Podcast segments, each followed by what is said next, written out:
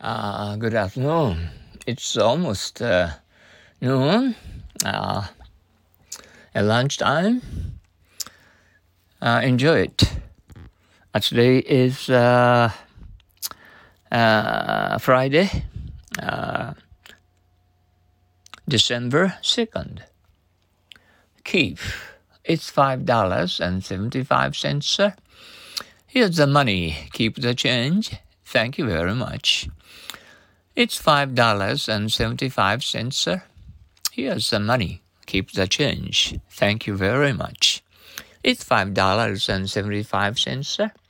Here's the money. Keep the change. Thank you very much. It's five dollars and seventy-five cents, sir. Here's the money. Keep the change. Thank you very much. It's five dollars and seventy-five cents, sir. Here's the money. Keep the change. Thank you very much. Uh, did she come to the meeting yesterday? No, she has never kept her promise. Did she come to the meeting yesterday? No, she has never kept her promise. Did she come to the meeting yesterday? No, she has never kept her promise. Did she come to the meeting yesterday? No, she has never kept her promise. Mike and his two sons spend every Saturday working on their garden. No wonder it's always kept so well.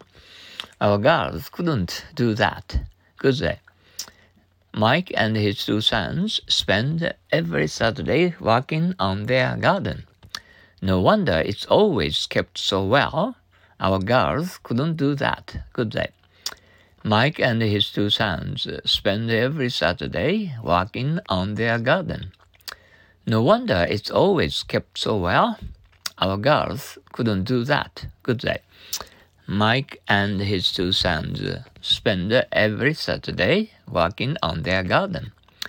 No wonder it's always kept so well. Our girls couldn't do that, could they? Um, I hope uh, you have a nice uh, weekend uh, today, and we felt very, very, we felt very, very cold. Uh, we felt chilly. well, mm.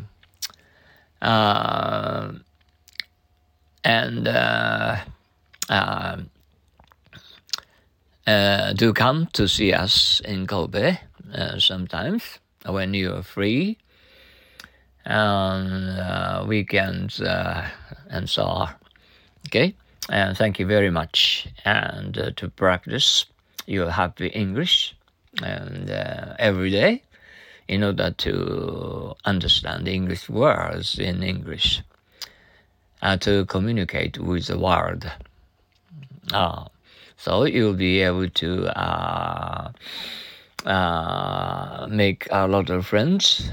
Uh, even in uh, winter when we feel chilly. okay, um, have a have a, a nice uh, weekend. Good luck to you, all of you. Thank you. Bye now.